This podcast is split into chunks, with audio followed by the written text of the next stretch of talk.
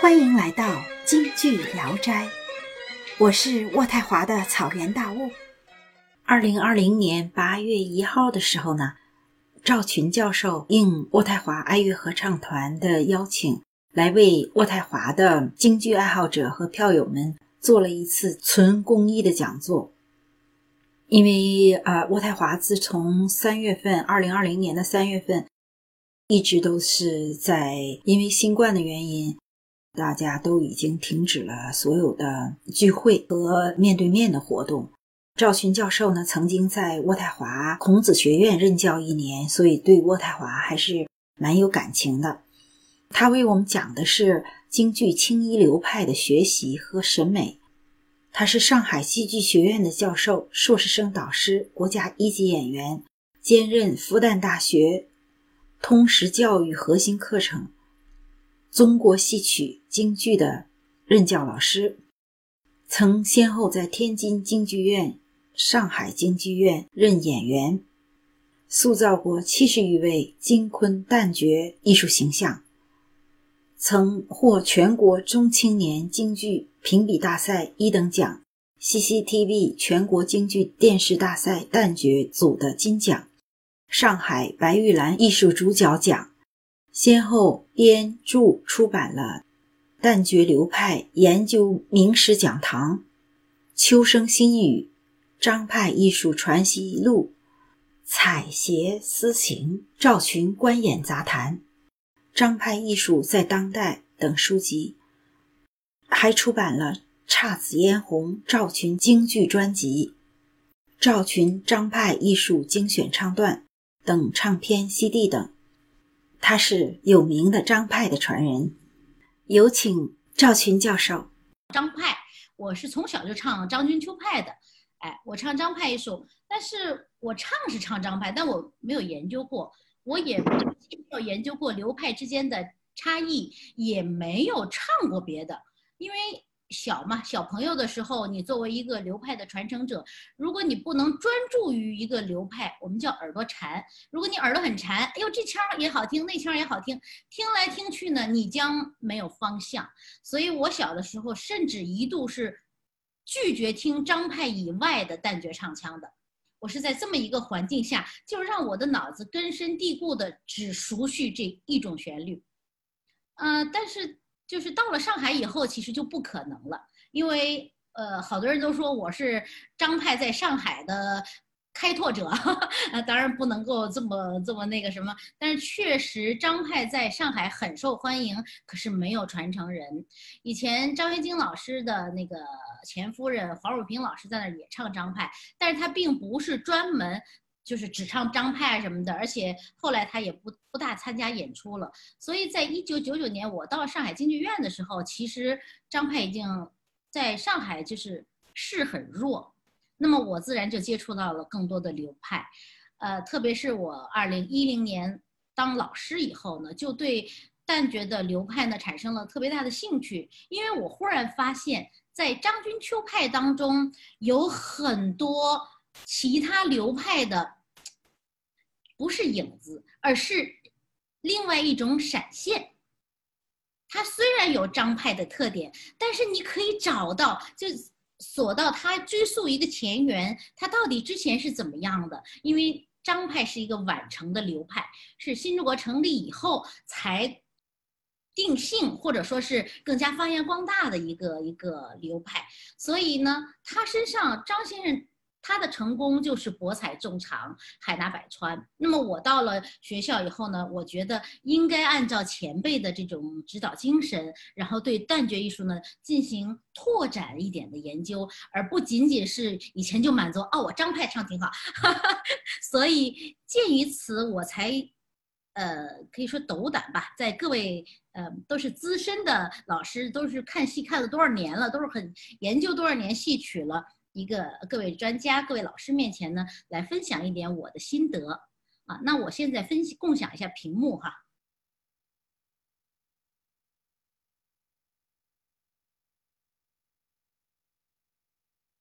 嗯，稍等一下啊，我把这个打开。嗯，呃，哪位老师摄像头开？呃，不是音频开着呢，告诉我一下，可以看到共享屏幕吗？可以看到，可以。啊，好嘞，OK，好。看得到，看得到，嗯。啊，好的，谢谢，谢谢。好，那我就继续，呃，就开始我的这个，呃，我我想给大家介绍的旦角呢，是从旦角的唯美旦角的角度，是从我们中国传统审美方面来给大家分享。那么这三个呢，音美以感耳，形美以感目，意美以感心，是鲁迅先生在《汉文学史纲要》当中他对中国汉字的一个表述。那么我呢，当时就觉得，哎，确实他是很有感触，而且他对一个艺术从业者来讲，我就对这三个字，我觉得呀，这不就是我们的毕生追求吗？这不就是历代戏曲人的追求吗？特别是旦角上，当然其他的行当也都是哈。我因为唱旦角的，所以就是着重来讲音要美，形要美，意更要美。这也是各个流派艺术家他们创派的核心精神。好，其实呃。我们也可以看一下哈，这个呢，我是摘自齐如山先生的一篇文章，他这些上列了旦角有这么这么多的分支哈，这些分支啊，还仅仅是当时齐如山先生记录的民国时期北京，就是呃北京市，那当时叫北平吧，就是那个环境当中，从口语呀，从呃。剧本啊，从人与人交流啊，报纸啊上面出现的对京剧的旦角的这些个分支，你看就林林总总有这么多。当然他那会儿不叫京剧，那会儿叫皮黄戏呀，或者叫叫很多名字，还没有还没有完全叫它京剧哈。就是可以从这么多的分支，我们也可以感受到，其实任何一个东西，它从一出来总归是简单的。慢慢慢慢慢慢越发展越追求个性，它会越纷杂。然后当它经历了纷杂，然后一段时间以后，它又会回归它的原始的初始意义，然后它就会汇总，又找到了一种核心的一种大家都共识的一种审美感受。那么就是我们今天所谓的清音。花旦，或者说还后来还有人说是花山，然后你你其实仔细看，这里早就有花山子了，与之对应的其实呢就是青山子，就是青衣，花山子就是花山嘛。那么后来我们把它叫花旦，其实最早它没有多少意义，就是指衣服嘛。那么就是说，然后刀马旦、武旦。然后还有老旦啊，老旦还不属于我们旦，就是严格意义上来讲的旦角，因为老旦是真声系统嘛，和我们的假声系统还不太一样。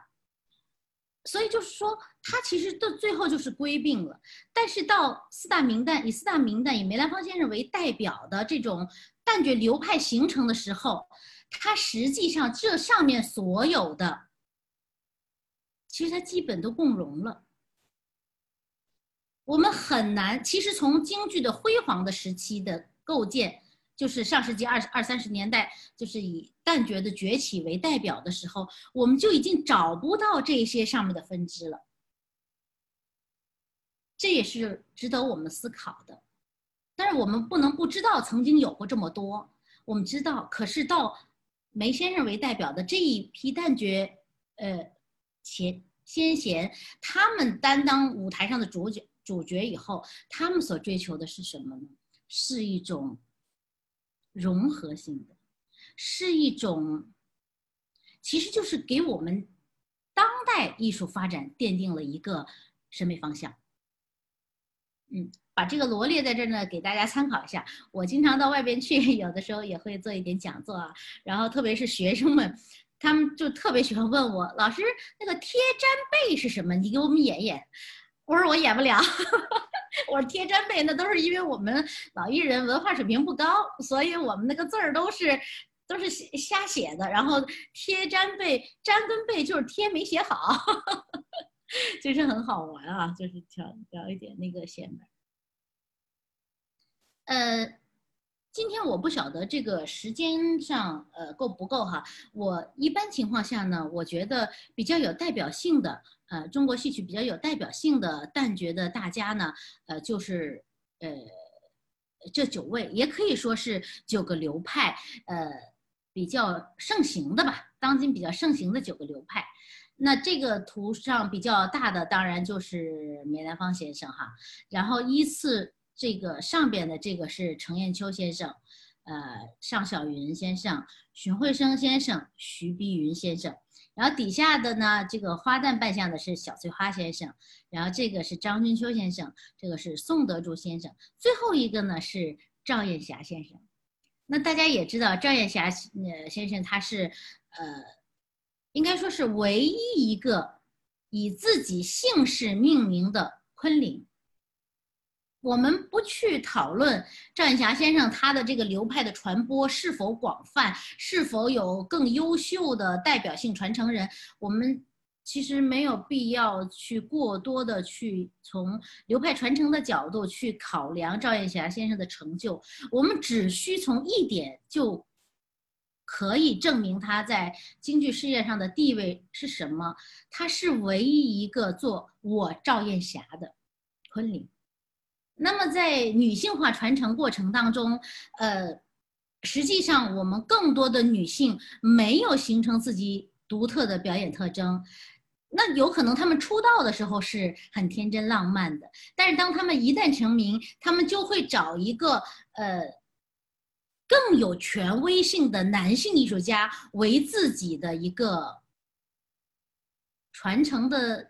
这不能说这找个根儿或认个祖宗，这个因为 我一时也没有找找到太好的词儿，但大家应该能够理解。以我们上海京剧院为例，严同李三块头牌，严慧珠、童芷苓、李玉茹，其实这三位艺术大家，他们的光芒是何其闪烁，但是他们都有所依靠，或者是怎么说？呃，严先生当然就是梅派了，然后童芷苓先生他是荀梅兼善，那么李玉茹老师那是更加全面了，小派呀、程派呀，他他都有所展现，啊，呃是好，而赵艳霞先生他是他一生都一直秉承着，我是一个。有个性的演员，我演我的代表剧目。啊，稍等一下，我来看一下。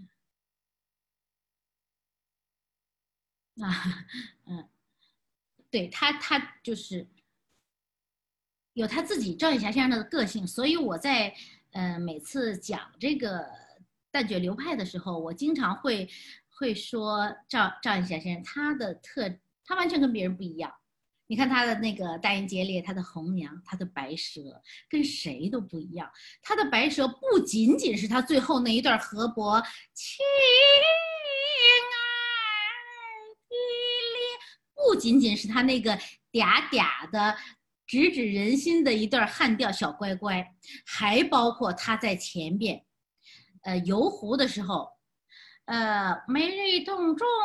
愁云深锁，今日来到江南，感受这山温水软，好不畅快呀！就是他的那些念白，是那么的亲切，所以大家说他为什么可以不用话筒？他为什么演出的人物那么让人能够产生共鸣？他是。京剧的辉煌，旦角的辉煌是男性构造的，但是他是女性传承人，在这个过渡当中非常关键核心的一个人，所以我我会今天我觉得肯定会讲不到招牌，呃，我所以我就提前拎起来先说两句啊。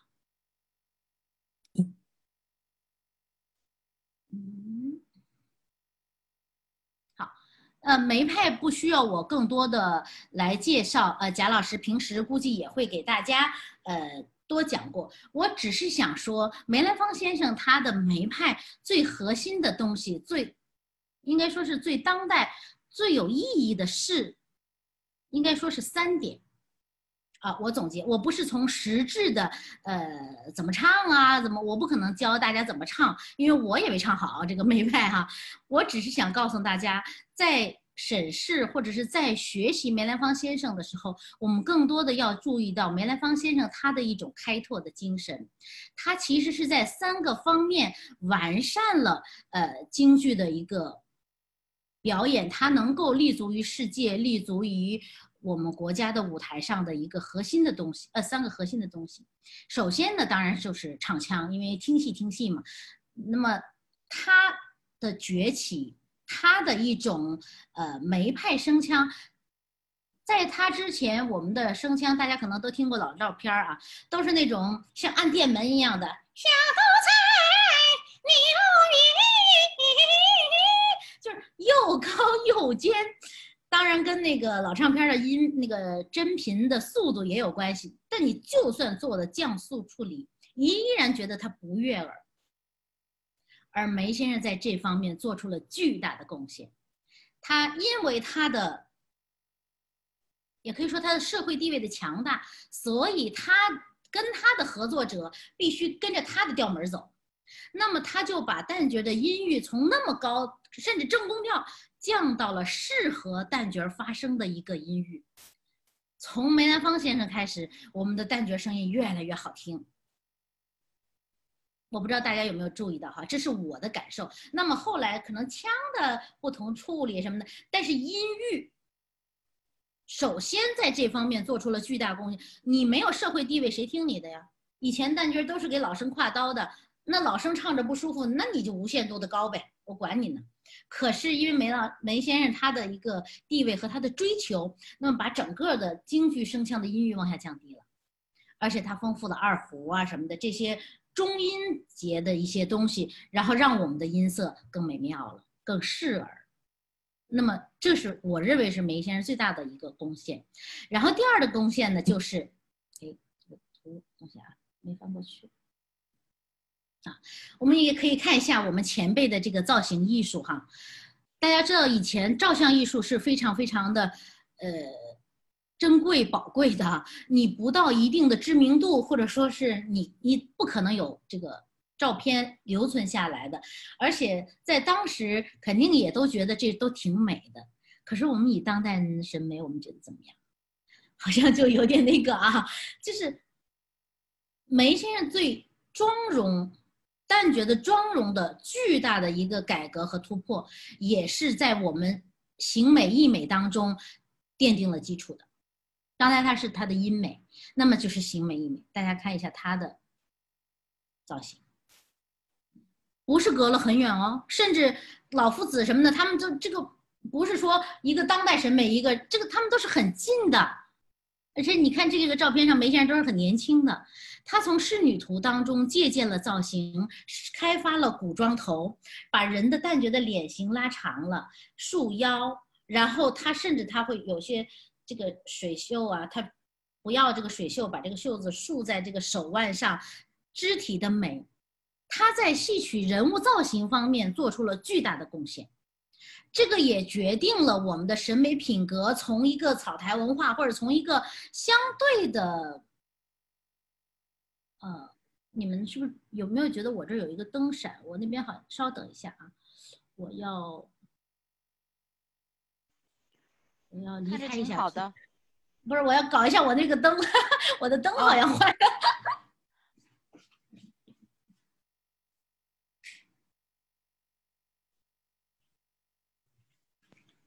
嗯，我的灯觉得我讲的特别好，他给我鼓掌了，然后就啪啪啪这样说。嗯，好的，呃，就是一个是声音，一个是造型，还有一点就是他在，他是最实质上的人物的一种怎么讲突破，就是在梅先生身上，你就会看到刚才我第一页说的那么多那么多，他开始往一块儿归并，他为京剧旦角定了一个姓。大家看，这是梅先生在世的时候拍的九部小电影啊。这个是这个这个小呃，从从从呃左边来啊，这个是小春香、碧莲公主、天女散花、呃黛玉葬花、红泥关、花木兰、小尼姑色空、呃女将军梁红玉和最后的是这个生死恨当中的韩玉娘。我们就从这些人物性格的涉猎开始，就是我们就会发现。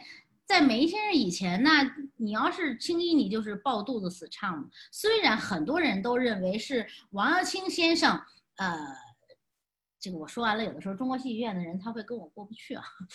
这他他们认为王耀庆先生才是花山的创立者，是通天教主，给每个人啊四大名旦的成功好像都是王耀庆先生给指点的，啊，一定有。但是能不能起到这么决定的作用也不好说。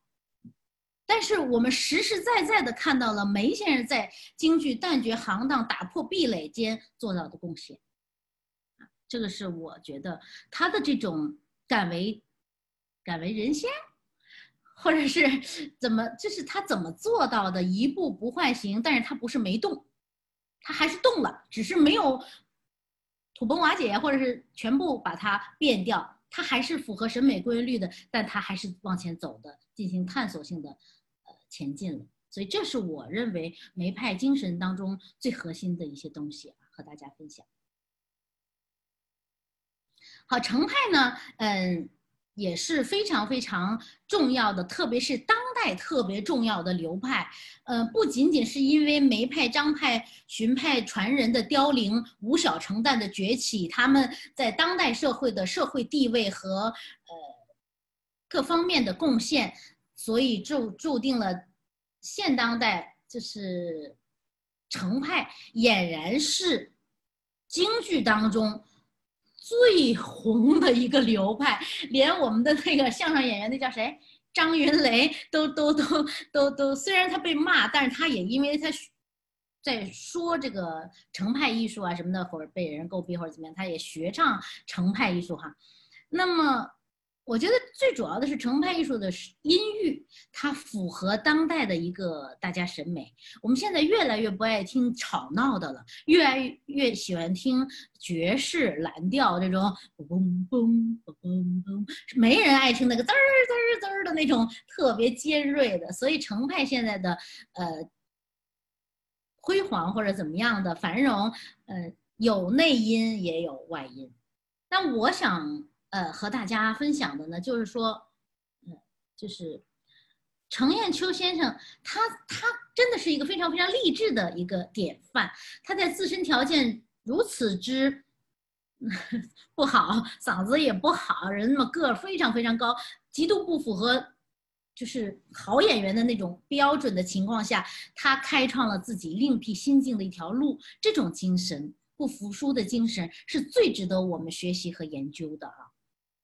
然后他向武术借鉴了总结水袖的呃十种技法，包括他身段的三节六合。因为我现在在这个屏幕面面前没有办法给大家演示，如果我在舞台上，我就会告诉你们这种这个三节的关系，这个腰啊、脖子啊、膝盖呀，还有我们的手腕呢、我们的脚脖子，一点点的角度的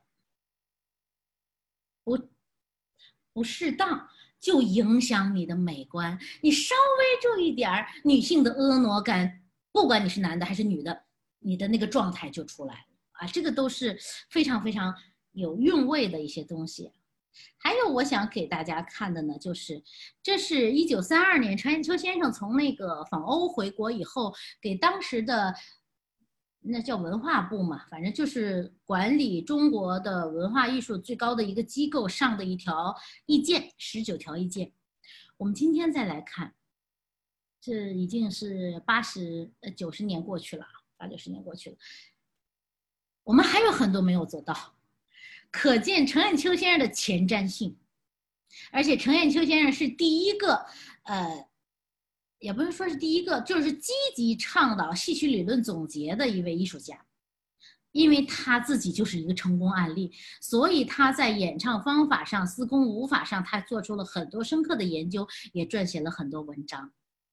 那么我们今天在唱听得北山在。我们在唱这个声音的时候，我们不不要仅仅的去模仿一个声音，觉得啊很过瘾。我们在唱的时候，如果我们能想想程砚秋先生他的。生活历程、人生历程和他的那种思想境界，我们将能够更加深沉地体会到程派那种低回稳转当中的它的内涵，而不仅仅我们憋着嗓子在那儿，一沙不是不是那样的。当然，我也 我这个唱的整天要要活过来掐死我了，说我这个唱的太吓人了。嗯，好，尚小云先生，嗯，我看一下啊，时间。来自我喝口水啊。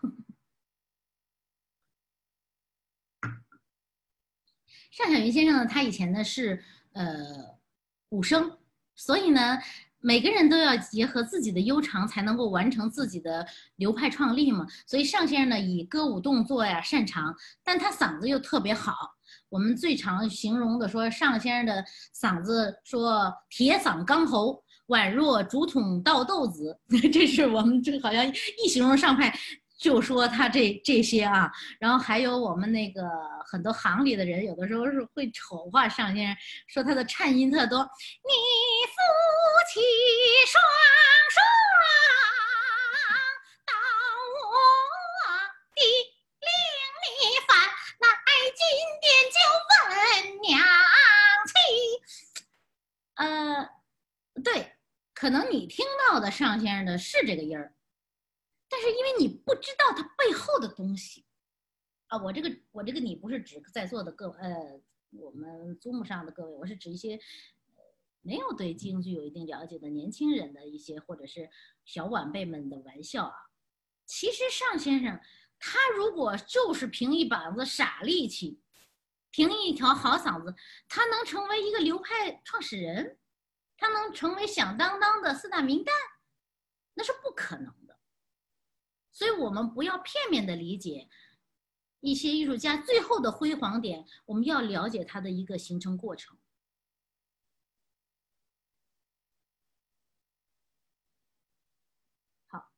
德语园，德语园当中，这个尚先生演的这个角色是一个母，一位母亲。把这个搞笑。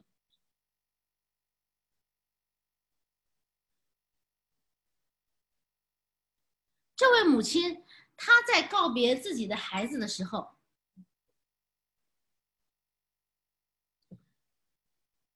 同样是刚才颤抖的声音，同样是刚才竹筒倒豆子一般的切字，但是他念出来是充满感情。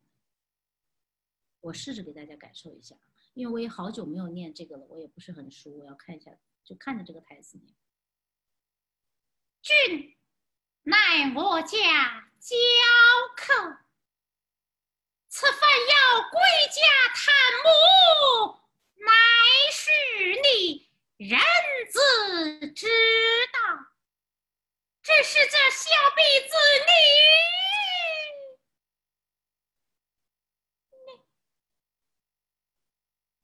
你，你。为娘三载，如不承认，玉儿招赘夫婿，既要与他同席，就该早些禀禀为娘知道，儿只顾夫妻恩爱之情，尽把为娘。养育之恩，就只知独爱了。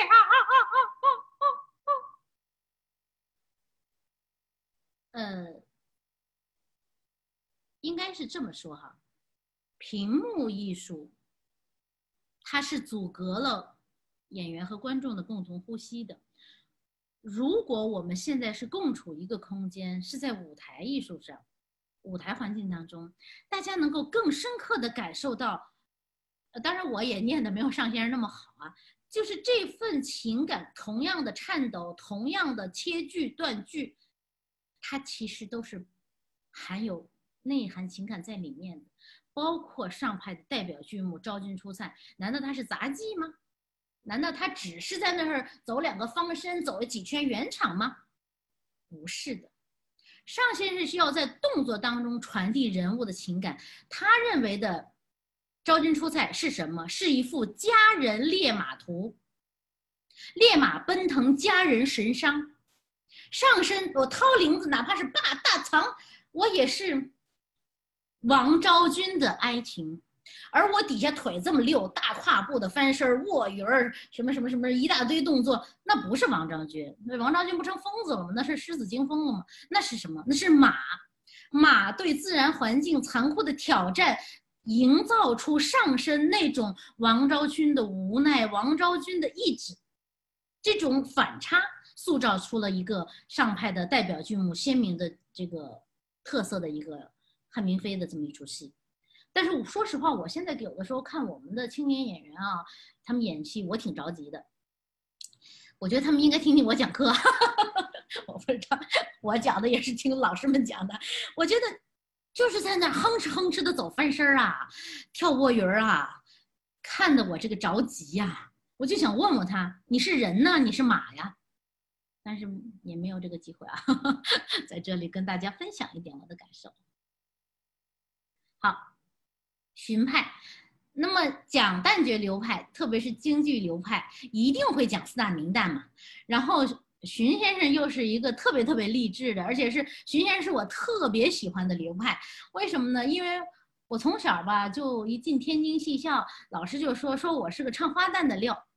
嗯，我父母呢，因为都是干这行的嘛，就是不服说。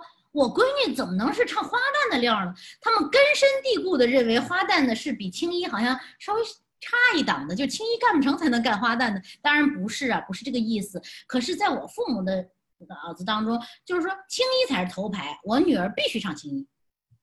所以呢，我当然当时也不懂，我什么花旦，什么青衣，什么荀派，什么什么哪哪里懂的都不懂。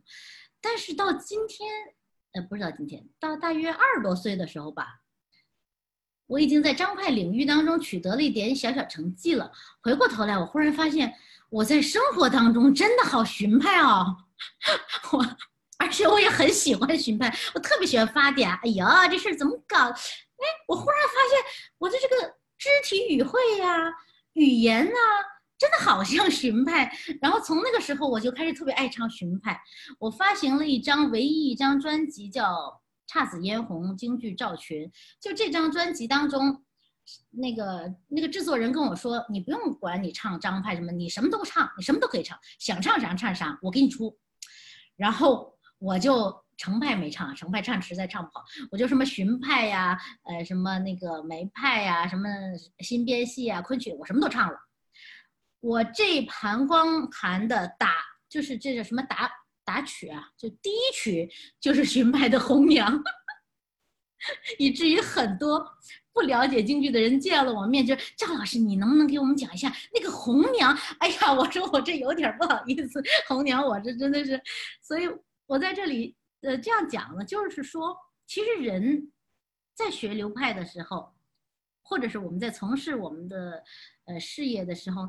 你不一定从事的就是你的你最爱的，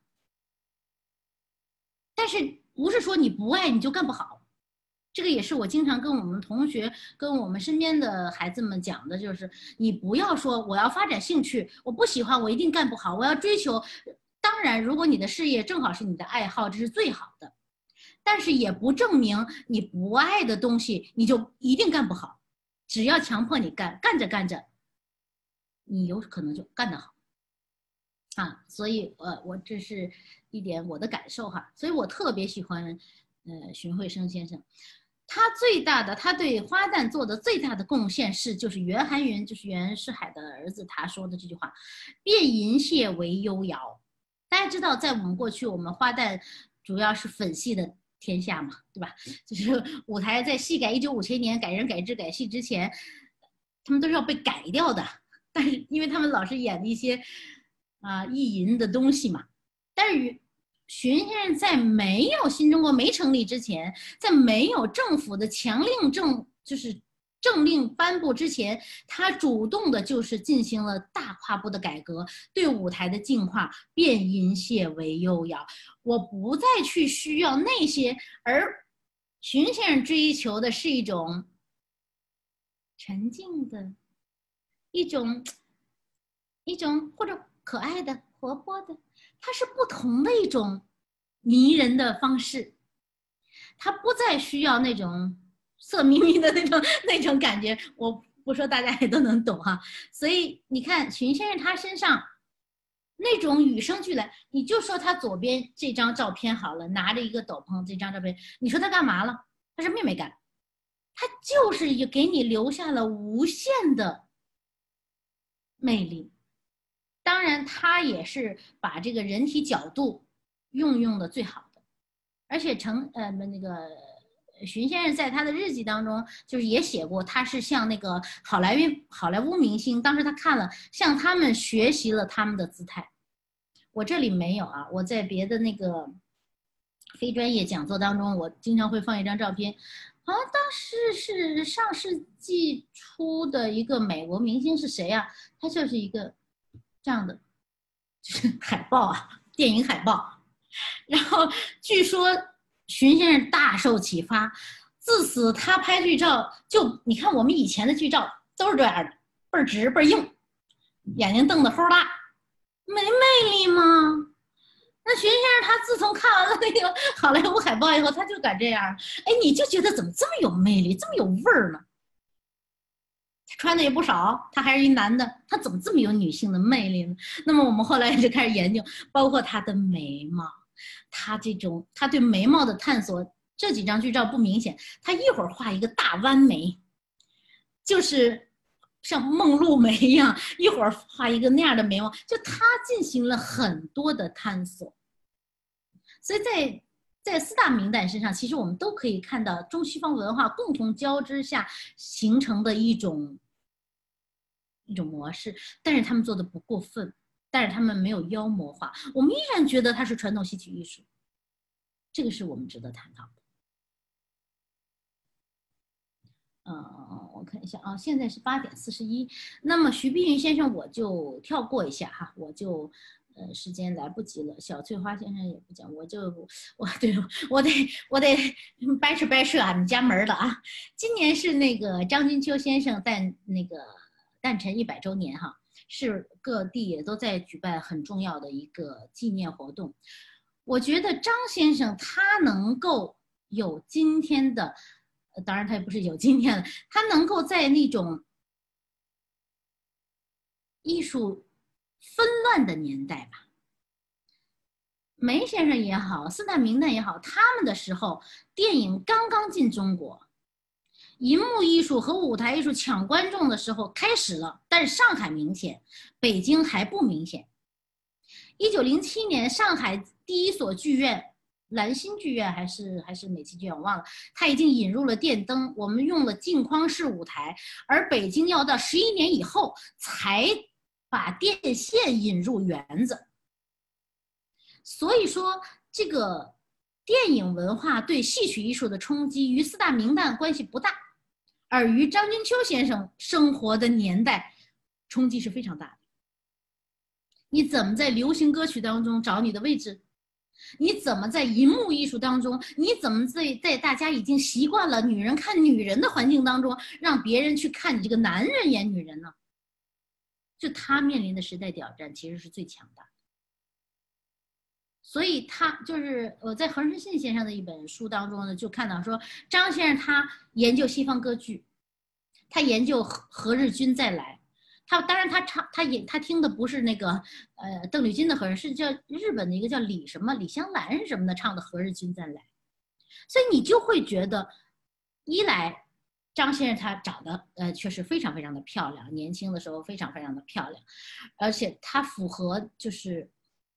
一种传统的审美，二来他找到了怎么样才能和那些银幕艺术、语言艺术抗衡的核心关键，就是发挥自己的演唱优势。他没有走唱念做打的路子，当然，他如果走唱念做打的路子，也就没有今天的张君秋了。我们可以琢磨一下，它就是创造了有时代特征的一种声腔，借助留声机，借助电波来传递。你们谁都没有，而这种声音让你着迷，这种声音能够把你牢牢的吸引住。而我的声音当中，并不仅仅是我从各个流派当中，我从梅派学来的丽音啊，我从程派当中的学回来的委婉啊，我从荀派当中学来的滑音儿啊，我从上派当中学来的爽朗，不是，我都有，我有球派，就是包括呃我们那个汪江亭独守空围，未必狂徒。到此尽，未逼狂徒，那不就是花脸音吗？这个薛叔比较了解。未逼狂徒，这这这在张金秋先生之前哪里会有呢？不会有的。张先生把它用的那么好，用一个中音一个中东折的嗡出来以后，到此尽，给你做一个衔接，一个润滑。这种智慧，包括他在《西厢记》当中的唱腔，月的西厢变难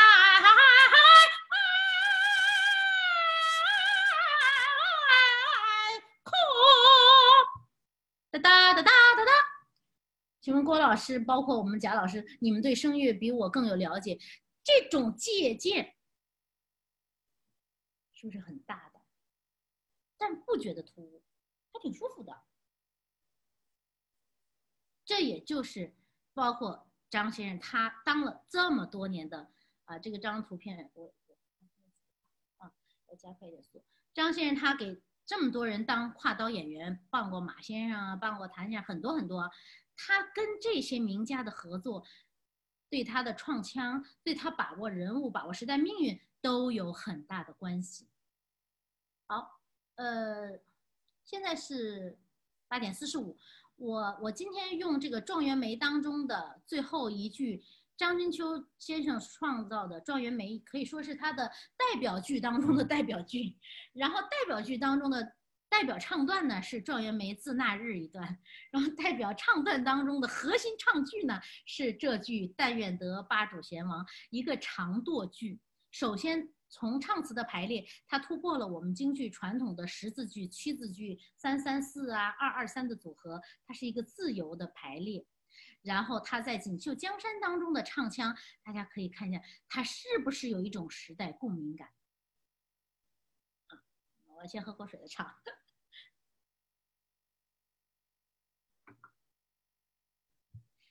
但愿的。先王从中周旋，早晨美卷扫狼烟，叫那虎儿不敢进犯宝书王，锦绣江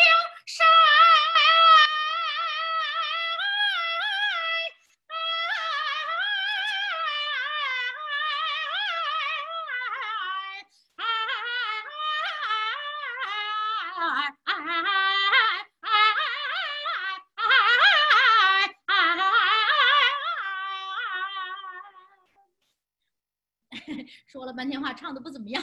好的，呃，我就结束我的屏幕共享了。好，郭老师你来接一下吧，还是还是贾老师来接一下？呃，我今天的分享就到这里了，非常感谢各位老师的支持。